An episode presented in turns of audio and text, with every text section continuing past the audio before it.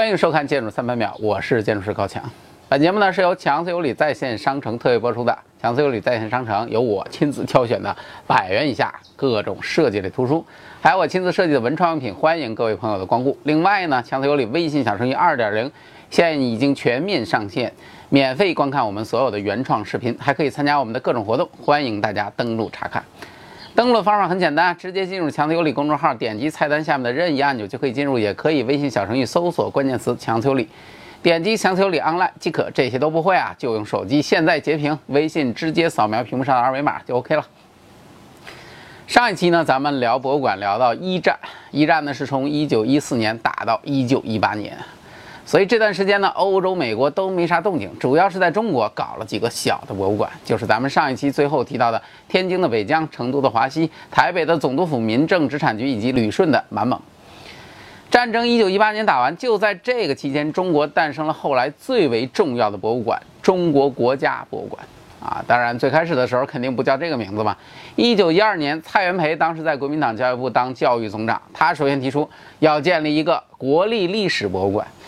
既然大领导提出了要求，那肯定是要落实的嘛。鲁迅同志亲自去挑选的地址，最后定的国子监，当年供奉孔夫子的那个地方。一九一二年七月九日组建了筹备处，这一天呢也被后来定为国博的创建日。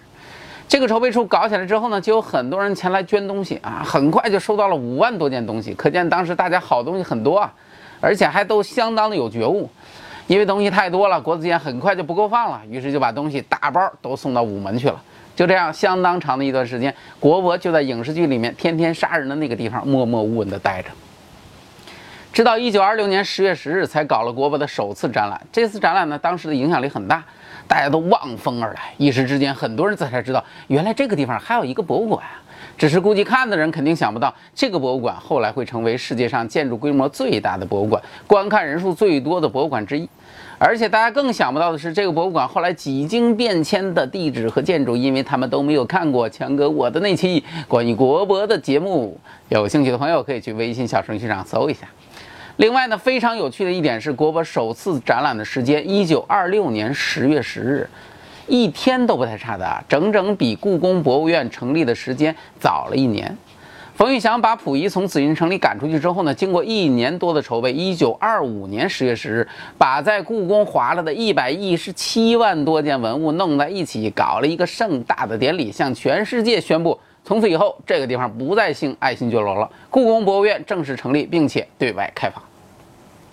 这个消息一出啊，北京就炸锅了，所有人都去皇宫了。不是整天说皇帝轮流坐，明年到我家吗？看了以后真能这样了，排排队就进去看看，没准还能找机会坐坐龙椅。这种美事儿开天辟地头一遭啊！说实话，那个时候把故宫搞成博物馆，那别人基本没法比。甭管你是国博还是宇宙博，那可是大清几百年的积淀啊，一亮相就不同凡响。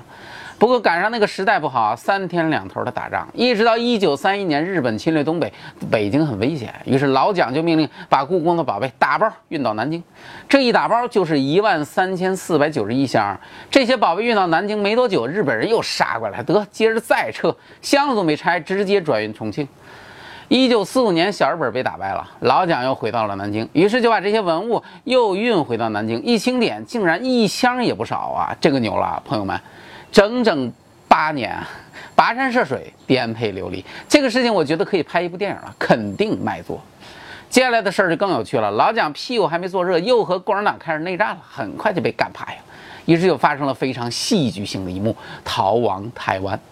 老蒋当然知道故宫文物的价值啊，就想把这一万多箱宝贝都弄到台湾去。问题是当时打仗的形势那是瞬息万变，就用船总共就运了三次。到第三次的时候，只搬了一半就搬不上去了，因为拥挤上船的人实在是太多了。海军觉得人都顾不过来，还管你这些废铜烂铁，于是就那么着了。所以最后运到台湾的文物就是两千九百七十二箱，仅占当时整个文物的五分之一。这将近三千箱的文物，总数大概有六十万件文物，后来成为台北故宫博物院的建馆基础。五分之一就这么多，你可想而知啊。另外那五分之四是个啥概念？那些后来只有少部分留在了南京，大部分又运回到了北京故宫了。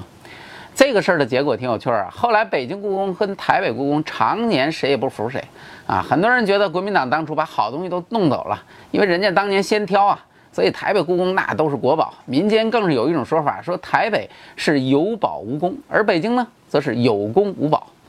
实际上呢，有功没功啊，那肯定没错。北京的紫禁城就在那儿待着，世界独一份儿，这个没法扯皮。宝贝咱就不好说了，毕竟很多东西的价值根本就没办法放在一起去比较。不过北京故宫的数量远超台北，那是铁定无疑的。当时老蒋把文物从北京运到南京，实际上那个也只是一部分而已。即使在日本占领期间啊，北京的故宫博物院那也是一直在开门营业的，并没有关闭。当时故宫博物院留存的文物其实还有一百多万件，再加上从南京运回的那些文物，故宫的藏品数量远远超过台北故宫。我看网上二零一七年北京故宫官方公布的新数据是一百八十六万两千六百九十件。试问这么多的宝贝，拿出几个国宝，那还不跟玩似的？就在故宫诞生的同时，在俄罗斯呢也诞生了一个博物馆。这个博物馆今天已经成为当今世界四大博物馆之一。他的遭遇非常的跌宕起伏，他就是圣彼得堡的埃尔米塔什博物馆。埃尔米塔什博物馆呢，位于俄罗斯的圣彼得堡。这个博物馆呢，是由几个建筑来组成的：东宫、小埃尔米塔什、老埃尔米塔什、新埃尔米塔什和埃尔米塔什剧院。听上去特别像爸爸、爸爸、爸爸妈妈、爸爸祖、爸爸、爸爸、爸爸。好多埃尔米塔什啊，怎么会这样呢？最开始没有埃尔米塔什，只有东宫。东宫最早是彼得大帝建的一个行宫。为啥叫东宫呢？就是冬天来待一待，夏天不去。当时很小，后来到了彼得大帝女儿伊丽莎白女皇的时候呢，就在这个地方建了一个巨大的东宫，并且呢，这位伊丽莎白领导呢爱好收藏，经常买点小艺术品啊什么的，开开心。和这位不同，他的下一任继任者叶卡捷琳娜二世那就不是买点小艺术品了，这位开启了俄罗斯艺术收藏的新时代。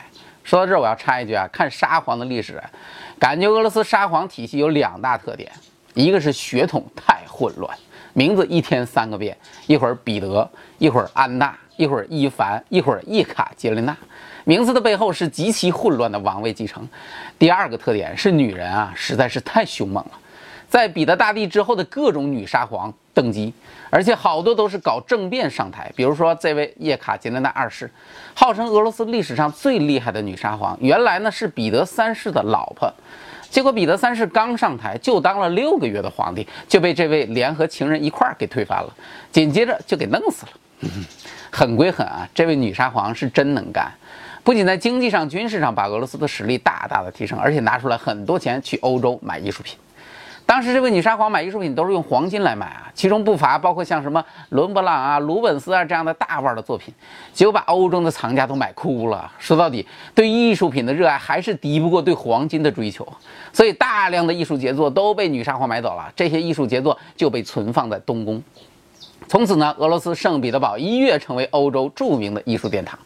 所以谁告诉你艺术是用钱买不到的？这个事情就是最好的证明。不过呢，买了那么多的艺术品，不可能都放在东宫啊，毕竟东宫是人家住的地方嘛。于是女沙皇就开始在隔壁修建小埃尔米塔什。埃尔米塔什这个名字啊，是来自于法语，意思是隐宫的意思。简单理解呢，就是一个属于皇帝自己的私密的小宫殿。所以呢，埃尔米塔什在那个时候呢，还不是对外开放的博物馆，也就是女沙皇的一个巨型的好奇柜。不过这个好奇柜很快地方不够大，于是，在一七八七年又修了一个新建筑，被称为老埃尔米塔什，也可以叫做大埃尔米塔什。不仅如此呢，同时女沙皇还给自己建了一个私人剧院，就在这个建筑的隔壁，被称为埃尔米塔什剧院。哇，这女沙皇也没什么创意啊！就这样，叶卡捷琳娜二世在这期间购买了大量的艺术品，填充他的私人博物馆。埃尔米塔什呢，也逐渐可以和欧洲那些著名的大博物馆有一拼了。不过，一八三七年发生了一件轰动世界的大事儿，东宫着火了，就像今天巴黎圣母院失火一样，东宫沙皇的家竟然着火了，而且那个火很大，比巴黎圣母院的那个火大多了，把整个的东宫都给烧成了一片废墟啊！当时没有消防车啊，人们只能做的只能是看着大火跟那傻眼，同时想想办法把隔壁的阿尔米塔什，别也给烧了。当时的沙皇呢是尼古拉斯一世。啊，这位老大一看家被烧了，这还得了？于是组织人开始重建东宫，工程的要求就是说要和原来的一模一样，就像没烧过一样。与此同时呢，他又委托了一位德国建筑师，开始给阿尔米塔什设计一个新馆。于是呢，一八三九年，东宫又复活了，就像没被烧过一样，真的就像没被烧过一样。而新阿尔米塔什也在一八五二年开放，就此这一堆的建筑主体才算基本完工。十月革命之后呢，东宫再也没有沙皇居住了。苏联政府呢，将东宫并入到了埃尔米塔什博物馆，并且在一九二二年正式对外开放。与此同时，正是国博和故宫博物院开馆的时期。阿尔米塔什和故宫一样啊，都是宫殿式建筑，采用的是传统的巴洛克风格。但实际上呢，在他们开馆的时代，现代主义建筑已经隆重登场了。一九二九年，一个伟大的现代主义建筑诞生。很多人认为这个建筑的诞生是现代主义风格诞生的标志，而它的设计师呢，则是一位影响世界的现代主义建筑大师。那么这个建筑是什么呢？这位牛人又是何方神圣呢？下一期我们继续聊聊博物馆的故事。另外呢，欢迎各位朋友在微信小程序评论区竞猜这个建筑和大师的名字啊！我将从答对的朋友当中抽取一位幸运观众，送给你一件非常棒的礼品。欢迎大家的参与，注意啊，是微信小程序哦。感谢大家收看我的节目，如果您喜欢，请帮我们点赞转发。我是高强，咱们下期再见。